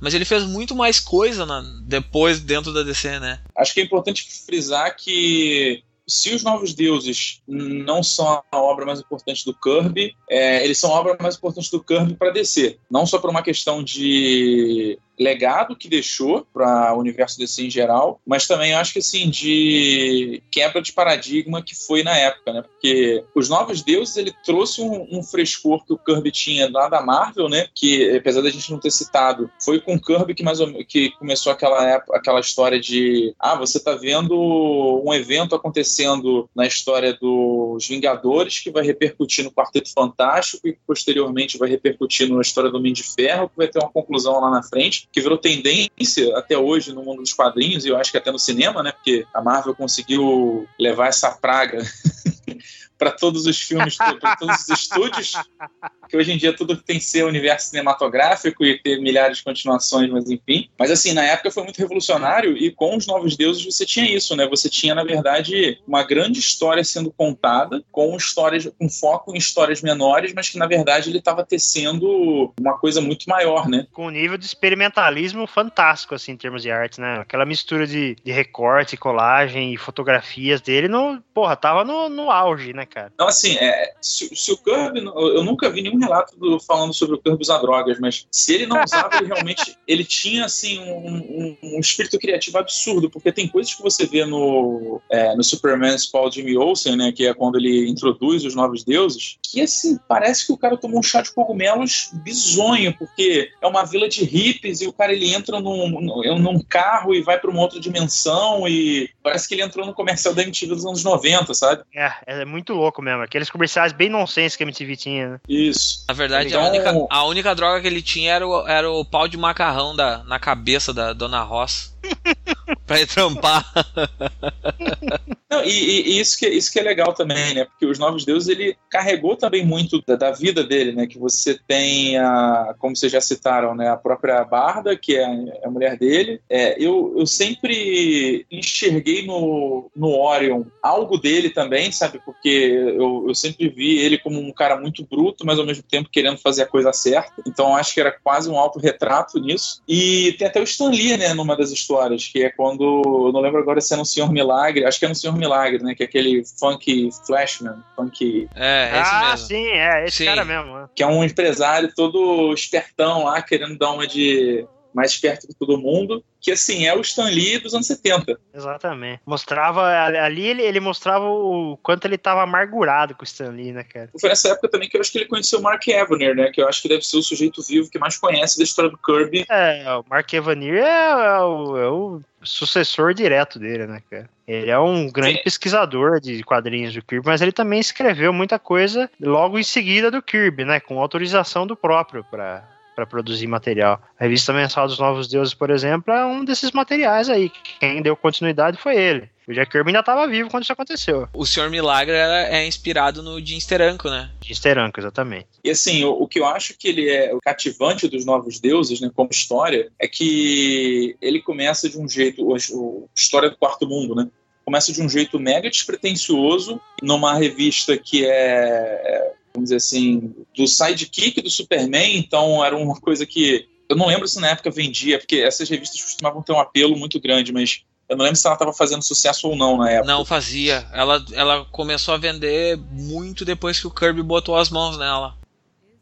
É, porque o, o, as histórias do Jimmy Olsen eram muito aquela questão do cotidiano e o, o, o, Kirby puxa o Jimmy Olsen para esse mundo mais aventuresco, né, mais lisérgico, em que ele ganha uns poderes bizarros, em que ele toma contato com civilizações é, estranhas, com outras dimensões. É, que tem muito é, a ver com contracultura também, né? O Jack Kirby trouxe muito do mundo real ali em forma de metáfora. Né? Acho que é o trabalho mais metafórico dele, né, cara? É muito interessante isso. Sim, sim. E o que eu acho que o movimento interessante que ele faz é o seguinte: é, ele pega o Jimmy Olsen numa posição de coadjuvante, né, de ser só um sidekick do Superman, e insere ele num ambiente em que o Superman ele é praticamente um sujeito comum, né, que é no meio de outros deuses, ainda que a gente não saiba disso tudo, e ele aproveita essa revista para inserir o, lá, o, o, vilão supremo dele, né, que é o Darkseid. E aí, quando ele lança as outras revistas do selo, né, que é os Novos Deuses, o Senhor Milagre e o Povo do Amanhã, é que você começa a entender o que é história de fato, e ele não te conta a história desde o início. Ele, você, ele já te conta no meio e ao longo das edições, em uma hora ou outra, ele vai te contando pequenos fatos que aconteceram no passado, conta a história do pacto, que foi a, a aprofunda o passado do, do, do, Pai Celestial, né, que antes era um guerreiro e acabou virando um pacifista, do próprio Darkseid, que é mostrado como um manipulador que é capaz de matar até a própria família para conseguir alcançar o poder. É, conta a história do Senhor Milagre, que eu acho que é uma, é uma das paradas mais tristes e mais, vamos dizer assim, esperançosos ao mesmo tempo que tem no mundo dos super-heróis, porque é um cara que ele nasceu bom, ele veio de um mundo bom, se fudeu a vida inteira, de todas as formas que você pode imaginar, sabe? E assim, é, é, no final ele consegue fugir e ser feliz e etc. Mas é um cara que tá sempre realmente. Como é que ele chama, né? O, o escapista é, supremo, é, o escapista não, é, supremo, mestre das fugas, né? Que tá sendo muito bem trabalhado pelo Tom King, inclusive, né? Pelo Tom King. Esse gibi tá, esse gibi tá excelente. Porra, tá foda, cara. Mas enfim, e o, a parte triste disso tudo é que o Kirby, ele, ele tinha uma ideia própria para isso, que se conecta com outro trabalho dele, né? Que é o, o o, Thor da Marvel, tem uma, umas alusões lá ao Ragnarok e aos ciclos que o universo tem. E ele tinha uma ideia própria para fechar, fechar os Novos Deuses, só que parece que a DC não comprou muito, e eles acabaram discutindo e por questões criativo-comerciais não teve fim, né? O, dentro da, da DC, os Novos Deuses. É, teve, teve o fim naquela graphic novel Hunger Dogs, que saiu depois, né? Mas Hunger é, Dogs saiu em 80 e poucos, anos né? depois, né? É, é saiu bem depois, é, exatamente. Em 85.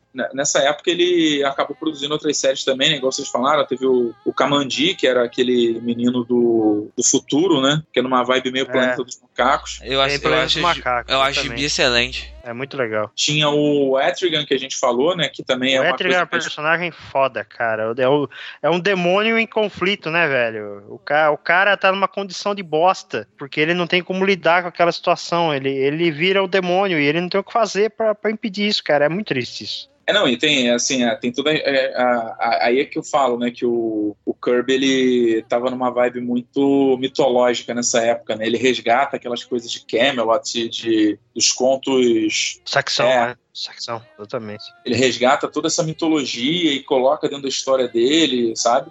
Que o conceito que ele apresenta nos novos deuses não são aqueles deuses antigos, né, mas são deuses que mexem com tecnologia, com é meio que naquela vibe do Eram os Deuses Astronautas, né? Uhum, é bem Eram, eram os Deuses Astronautas, é muito. É, são, são seres evoluídos que são deuses ao mesmo tempo e não são, ou como é que a gente pode definir isso? E ao mesmo tempo que é o cara que escreve isso, ele também está escrevendo uma história completamente mitológica uma história que é uma aventura distópica e uma outra sobre um, um um menino que tá. A aventura distópica caso seria o Omak, né? E o outro que é um, uhum. um, menino que tá no último. sobre o último ser humano vivo, o último garoto da Terra, sabe? Era tá numa vibe muito, muito pós-apocalíptica e na real, se for pensar, assim, é, é, ficção científica pesada tudo isso aí, né, cara? E olha a criatividade é dele isso. trampando em cima disso tudo, cara. A gente falou de cinco. A gente fala de quatro gibis do quarto mundo. Aí tu fala Omak, Kamandi, Etrigan. Aí tem mais o gibi do Cobra, que ainda ele começa, né? Ele, ele trampa nesse gibi do Cobra. Ah, mas ninguém lembra disso. É, ele fez uma edição só, né? e, e, aí ele, ele trampa mais. No, e aí ele volta a mexer no Sandman ainda depois. O, o cara tava louco o, nessa época. É, é o, o, o pau de macarrão fazia, fazia sucesso mesmo. O que, o que é legal nessa história toda é que, assim, que... São dois, dois pontos, na verdade, né? Um é que, apesar de não parecer o Omak e o, os Novos Deuses e o Kamandi, principalmente o Omak e o Kamandi, né, eles têm uma ligação muito forte, que eu acho que o, é revelado em algum momento lá da história que o Omak ele tem um parentesco com o Kamandi, né? O, Aí eu não lembro... Se, ah, enfim, anyway, o, o, ponto que eu acho que, que, era relevante é que todas essas obras que a gente comentou aqui, que foi na época da DC, mal ou bem elas refletiam um fim de mundo, né? Então, é, o, o, o Etrigan ele estava diretamente associado com a queda de Camelot. Os Novos Deuses eles surgiram de um do Ragnarok, que foi um fim de um mundo, e já estava profetizado que aquele mundo também ia acabar, que é o que ele explica, que, é o que ele conta no Hunger Dogs, né? E uhum. o próprio Omak e o próprio Omak e o Kamandi são o fruto de um mundo que já acabou e que está num novo ciclo, sabe? Então isso é muito maneiro, porque é, é, ele está mostrando, ele tá mostrando para você ali tudo, todos aqueles assuntos que a gente falou, né? De tipo das guerras e das batalhas e que é, vai ter aquele peso e que vai chegar, aquele vai fazer um ciclo se encerrar e vai começar um outro e tipo o universo é isso, sabe? Vai sendo renovado sempre. Ouvintes, guardem bem essa palavra de universos, fim de universos, que isso a gente pode voltar em um dia comentar isso. É um projeto velho já.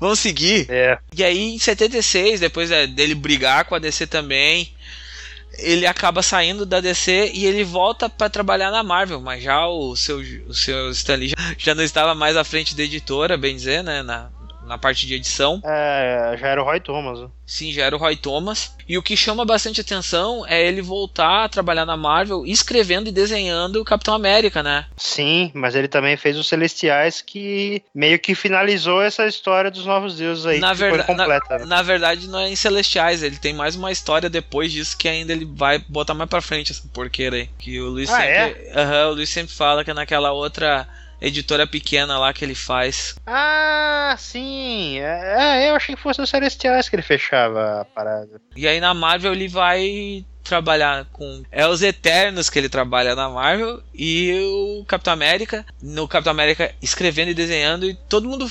Eu não sei se, se é muita gente que fala isso, mas normalmente os comentários que eu ouço é que quando ele volta pra Marvel, ele não volta com, com a mesma gana que ele tava antes, assim, sabe? Porque ele volta no Capitão América, dizem que as histórias dele do Capitão América são bem fraquinhas, assim, são bem qualquer ah, coisa. cara, ele já, ele já tava ficando velho, né, cara? E com o nível de produção que ele tinha, o cansaço devia ter batido e fora o desgosto pessoal dele com, com tudo que ele tinha passado lá, devia somar a, a, isso e deixar o cara bem desgostoso, assim, né? De meio que trabalhar porque ele tinha que trabalhar, né? É, o, ainda ele.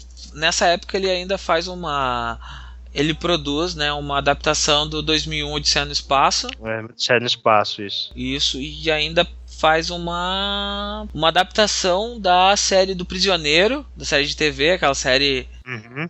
de sucesso, né? E ele escreve e desenha alguns números do gibi do Pantera Negra, né? Que é esse personagem dele que agora tá em, vai, vai estar chamando bastante atenção em 2018 por causa do filme. Mostrando é, que... Lembrando que foi criado por ele pelo pelo Stanley, oh, e o cara, o cara tinha uma visão, né, cara? O cara foi lá e criou um personagem, mexeu com afrofuturismo, começou a botar umas paradas que ninguém pensava nos anos 60, que hoje estão muito em discussão, né? Era um, o cara uhum. tinha uma, uma visão de mundo desgraçada. E ainda nessa volta, depois, ele ainda trabalha com Machine Man, né, no Homem-Máquina. Ele trabalha na Marvel. Com o David Dinosaur, que é aquele aquele dinossauro vermelho. Nossa, verdade, pode crer. Que é a criação dele, né? E aí ele trampa pela última vez com Stan Lee numa graphic novel do Surfista Prateado, né? A última experiência cósmica. Essa, esse gibi eu nunca li, cara. Nem sabia que existia esse gibi. Eu também não. Eu, mas provavelmente foi a última colaboração deles. Né? É. Nessa época o Kirby já tava no final da carreira mesmo, né? É, já, já, tá... já tava quase encerrando, né? É, a parte de quadrinhos, né? Quase encerrando, porque depois ele vai pra animação. Ele volta pra animação, né? Se volta pra animação, né? Que ele volta a trabalhar. Sim, sim. Ele, ele, ele, trabalha muito com, com, com arte conceitual, né? Com concept art. Isso. E... Uhum. Tem, tem umas coisas que a gente não falou do Kirby aí, mas assim, o, o, o Kirby ele era tão safo, né? Que ele fez até. Cara, qual é o nome daquele? Figurino para peça de teatro. Sim, exatamente. exatamente. Teve uma peça lembrado. que acho que, acho que foi acho que foi do, eu não lembro agora se era a história do Império Romano, não sei agora o que, que foi, mas que assim, acho que os caras eles se amarraram no visual do, dos novos deuses e eles pediram uma parada nessa vibe.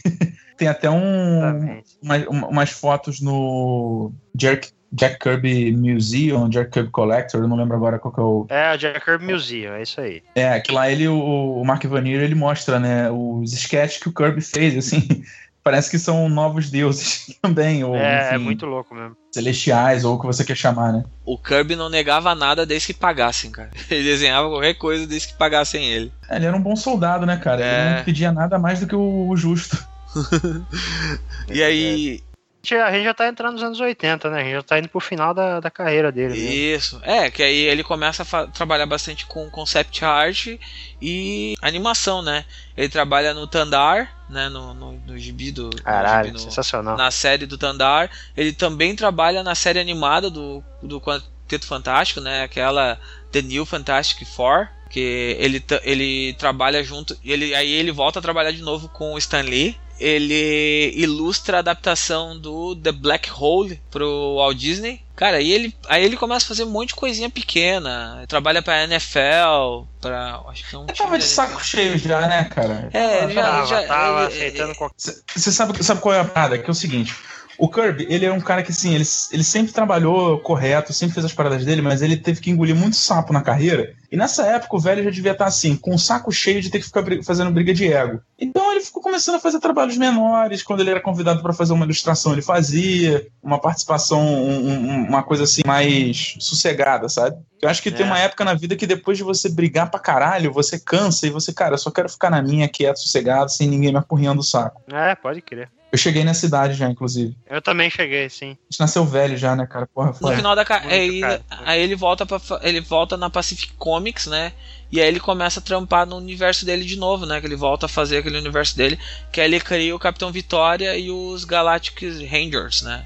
É, porque na verdade, se você analisa a carreira do Kirby de modo geral, a impressão que dá é que ele sempre quis contar uma história só e ele contou essa história em todas as editoras que ele passou. E então, assim, você vê. Tá, eu posso estar falando uma grande merda agora, mas se eu tivesse que é, elencar né, a, cada era, eu colocaria, sei lá, de repente, o Thor primeiro, aí teve a queda de Ragnarok, aí você tem o, os Novos Deuses, aí tem, nesse meio tempo, aquela treta toda de Avalon e etc. E que, que tem o Etrigan, né? E é porque os novos deuses eles nascem, mas tipo assim, eles ficam eras vivendo ali, né? No, no, no, universo DC até que a gente tenha ciência que eles existam. E aí você, em tese, deveria ter essa queda desse, desse mundo novo também. E eu acho que o que ele gostaria de passar assim aqui na Terra seria exatamente aquilo do Omak, do Kamandi, que você ainda teria outras coisas no espaço que é o que ele retrata no Galactic Rangers, né? Que é como se fosse o sucessor espiritual dos novos deuses. E acho que a gente falou deles, inclusive, no, no, no Comic Pod de Sim, deuses. sim, sim. A gente finaliza o Comic Pod falando dele. Uh, uma coisa que eu queria chamar a atenção é que ele, em 85, ele finaliza o Quarto Mundo, né? Ele deixa.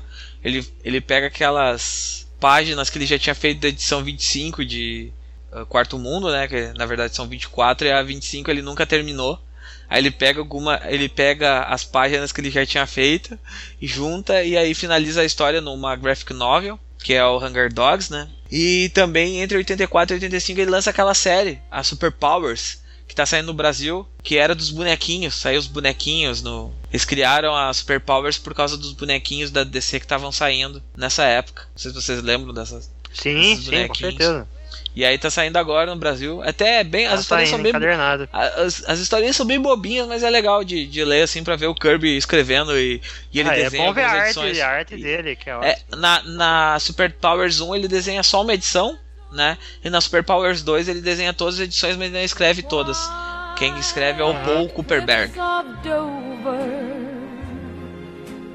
Tomorrow, just you wait and see.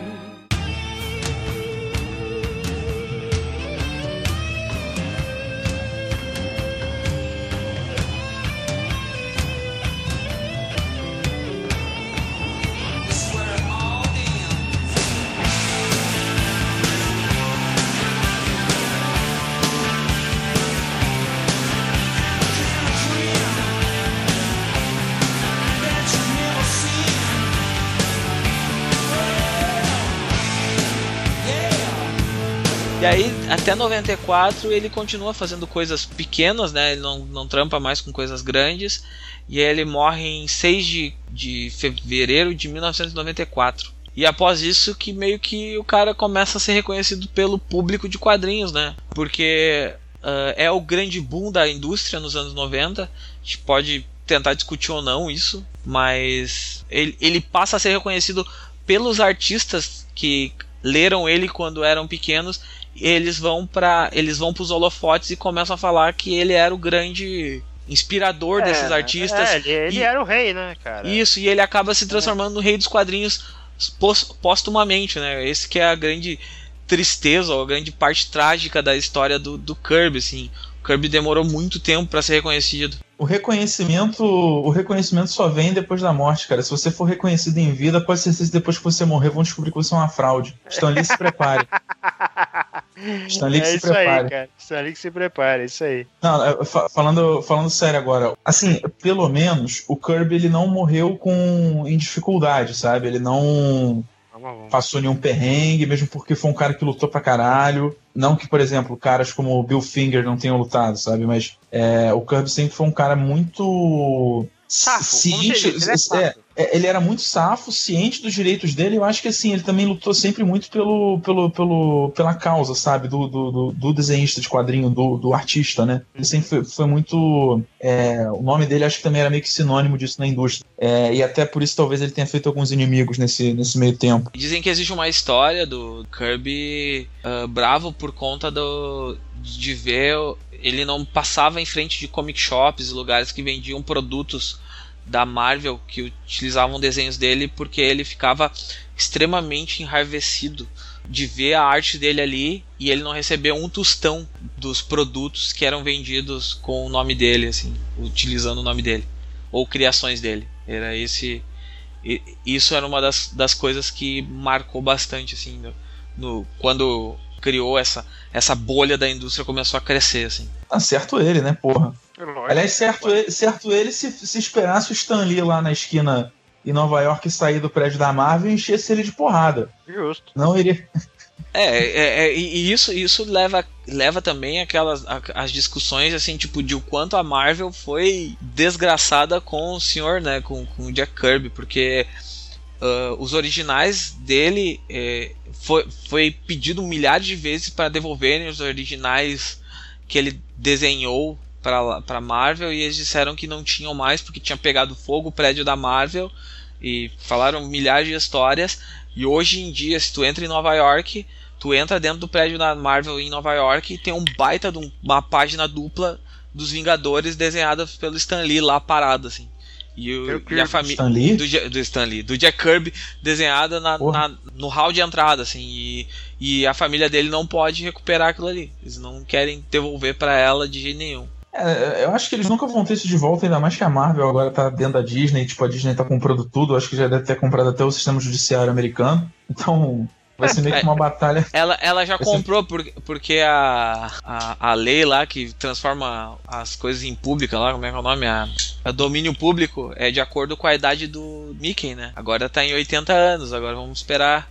Vamos ver quanto tempo mais o, o eles vão ganhar na, quando o Mickey for fazer 90 ou 100 anos. É, mas o, o ponto que eu tava, eu tava falando assim que pelo menos o Kirby ele não morreu é, passando dificuldade, né? Acho que ele conseguiu ter deixar um legado dele, a importância do, do que foi do trabalho dele, né, e da história dele pro mundo dos quadrinhos. Acho que se a gente hoje às vezes pira com caras tipo a gente brinca, fala, fala muito do Morrison, né? Se a gente pira com esse cara, com, com Grant Morrison, se a gente gosta de ver, sei lá, o, os desenhos que a DC faz, se a gente gosta de ver os Vingadores no cinema, qualquer coisa que a gente possa pensar hoje em dia de mainstream de quadrinhos de super-herói, vem dele, sabe? Eu não sei se esse reconhecimento ele veio tão tardio assim. Eu acho que talvez tenha vindo tardio não para ele, mas eu acho que de modo geral pros, pro gênero do quadrinho, né? Porque como você mesmo falou, é, o boom aconteceu ali no final dos anos 80 e início dos anos 90, né? Então, talvez quando esse boom explodiu, é que realmente tenha dado um pouco mais de visibilidade para os artistas memoráveis, né? Igual tantos outros que a gente já falou aí. Mas enfim, é, eu acho que o, programa serviu mais assim para a gente também não deixar passar os 100 anos dele, né? A gente mencionou, ele nasceu em 1917, então esse ano fez 100 anos de, de, Ele faria 100 anos se estivesse vivo, e por algum motivo a gente comemora múltiplos de 10, né? Como, como datas comemorativas, então 100 hum, anos é uma, uma é data verdade. especial. Talvez porque a gente tenha 10 dedos, não sei. Mas o, a questão é que assim, que a gente precisava fazer isso, a gente já queria ter feito esse episódio há muito tempo, e a gente ficava postergando, postergando, postergando, postergando, mesmo porque a gente já falou de inúmeras outras obras que a gente já fez, então talvez fosse ficar um negócio meio repetitivo. Mas a ideia mesmo acho que era essa, né? A gente falar um pouco da, da vida dele, da, das inspirações, das angústias que ele é, passou. Não era contar a história definitiva do Jack Kirby, era prestar a nossa, nossa singela homenagem ao homem, né, cara? Mesmo porque tem tanta coisa de onde que você possa ler isso, que assim, que tanta referência legal, tanto o próprio o Super Gods, que é o livro que a gente ganha comissão cada vez que fala, que é o livro do Morrison, ele fala muito da história do Kirby, fazendo um paralelo com a história dos quadrinhos, porque é muito visível isso. É, qualquer livro que vai falar da história da Marvel vai ter capítulos e capítulos falando de Jack Kirby, porque é essencial falar sobre ele, né? O cara que criou em diversos personagens. Se a gente for ler, sei lá, sobre mercado de, entreten de, de entretenimento americano, a gente vai ver sobre o Kirby também, porque ele está diretamente influenciando todos esses personagens que hoje são parte de franquias milionárias. Então, assim, é um cara que ele marcou realmente. O Kirby, ele meio que redefiniu o que, que era história de herói, sabe? Porque, assim, se a gente, a gente que cresceu nos anos 80 e 90, que conheceu o que, que é uma história de herói, a gente deve isso ao Kirby, porque ele resgatou essa coisa do herói clássico e, ao mesmo tempo, também trouxe algo novo para isso, porque o que ele tinha nas histórias dele nada mais era do que, sei lá, a gente já via em histórias antigas, sabe? A questão da tragédia, a questão do, da, da própria jornada do herói, enfim. Ele não inventou nada, mas ele resgatou isso. Uhum. Trouxe, acho que deu um frescor mais contemporâneo para isso tudo. Tanto é que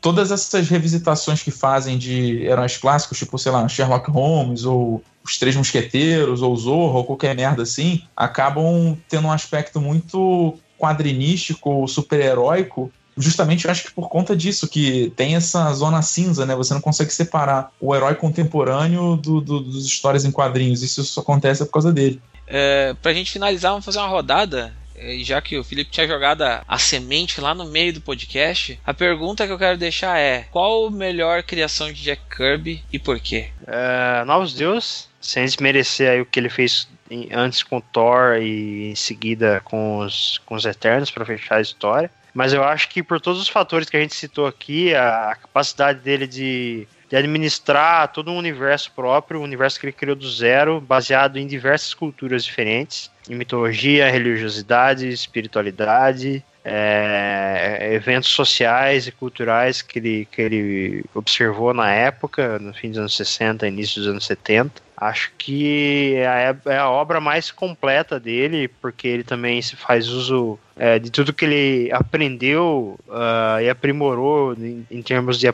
de profundidade humana, é, de profundidade de conflito e tudo mais nos anos que ele passou na Marvel. Eu diria que os Novos Deuses são o supra-sumo e ao mesmo tempo o resumo de tudo que o Jack Kirby pode ser é, ou pôde ser, né, na verdade, como criador. É, eu, eu, acho que foi ali que, pelo menos a, a, a impressão que fica uma, numa leitura né, na maior parte do material dele é que o que foi feito com os novos deuses foi um, momento de catarse criativa que ele teve. Ele só teve na Marvel isso nos primeiros anos e ele era podado por um editor que mexia no que ele fazia. Ali, naquele momento de criação dos novos deuses, ele só tinha. O único editor era ele mesmo. Então, é, isso deu uma liberdade da gente enxergar a verdadeira voz de Jack Kirby. É, a capacidade dele de criar histórias com, com profundidade e significado metafórico. E, e, e, ainda assim manter a qualidade artística, né? O que é o mais impressionante. Ele conseguir escrever, editar e desenhar com muita qualidade num prazo muito pequeno. É, é realmente algo de se, de se aplaudir de pé. Então, para mim, Novos Deuses, com certeza. Até porque eu me identifico com, porra, com todos os assuntos que ele escolheu para usar como metáfora na, na obra dele. É, então tem uma coisa pessoal? Tem, tem uma coisa pessoal.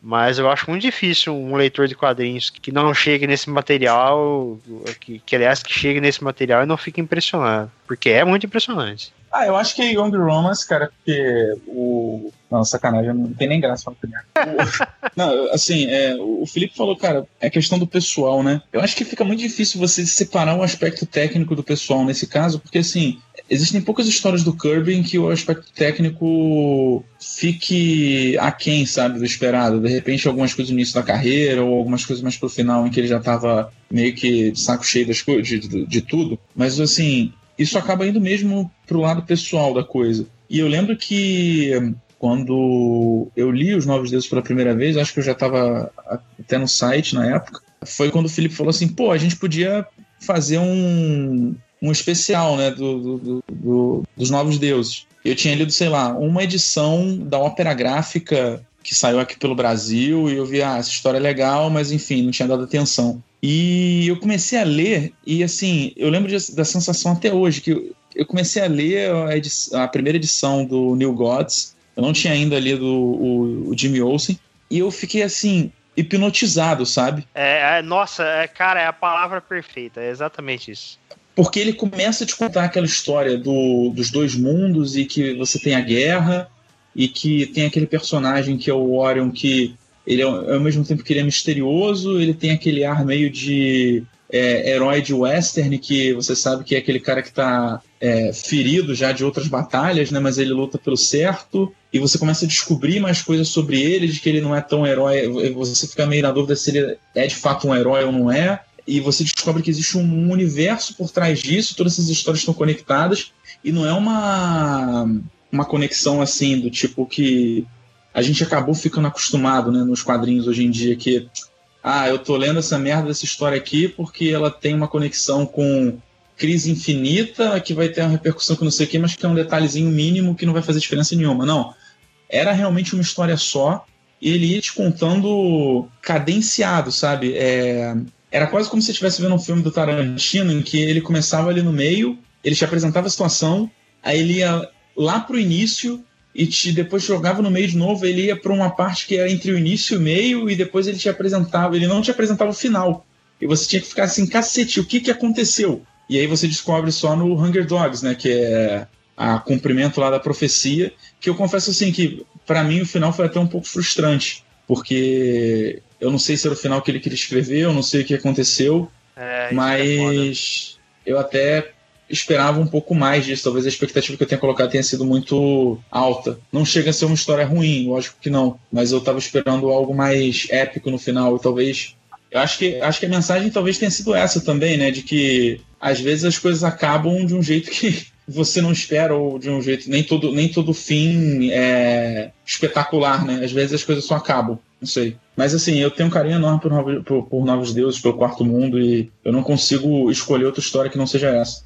É, Pra mim, Quarto Mundo é, é, é, talvez a história definitiva quando se trate de Jack Kirby, assim, é o, o, formato que, que ele usa nisso, mas, cara, eu tenho um carinho muito especial por Senhor Milagre dele, assim, eu acho uma coisa lindo que ele faz ali, aquela porque ele consegue misturar todos os elementos de quadrinhos em um, em um gibi só ali, sabe? Ele, ele fala sobre uh, romance, sobre perdoar, perdoar as pessoas, sobre bondade, sobre várias paradas num, gibi só.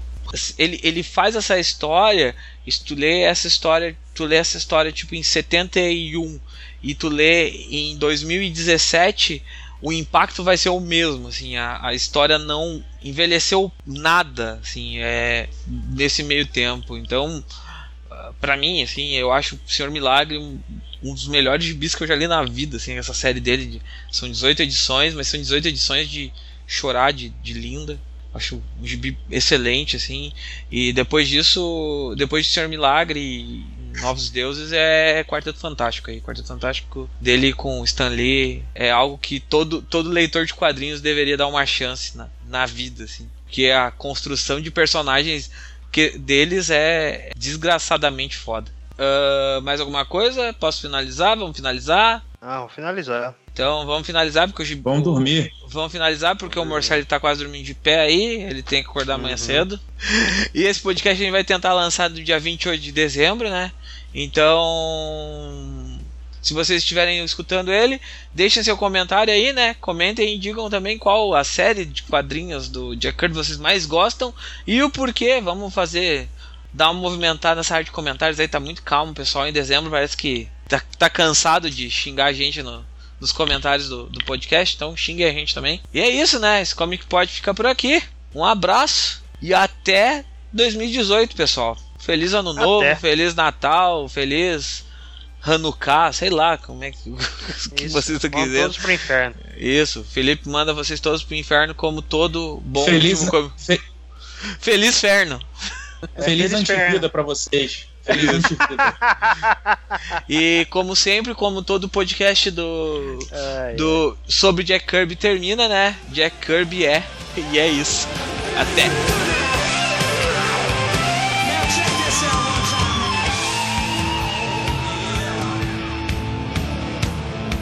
Esse podcast só acontece graças aos padrinhos e madrinhas do Terra Zero que nos apoiam mensalmente no Padrim. Mas esse agradecimento é especial para a categoria de 30 e 50 reais, que são o Luiz Alberto, a senhora Morcelli, o Igor Tavares, o Juliano Souza, o João Paulo Luhank, o Saldanha, o Senna, o Sami Newton Amorim, o Castilho, o Will Almeida, o Alexandre Dias Cavalcante e o Xixagara e o Vitor Hugo Refundini. Então, muito obrigado a todos vocês que nos apoiam e a todos os outros apoiadores que fazem o Terra Zero crescer e melhorar todo dia. Obrigado.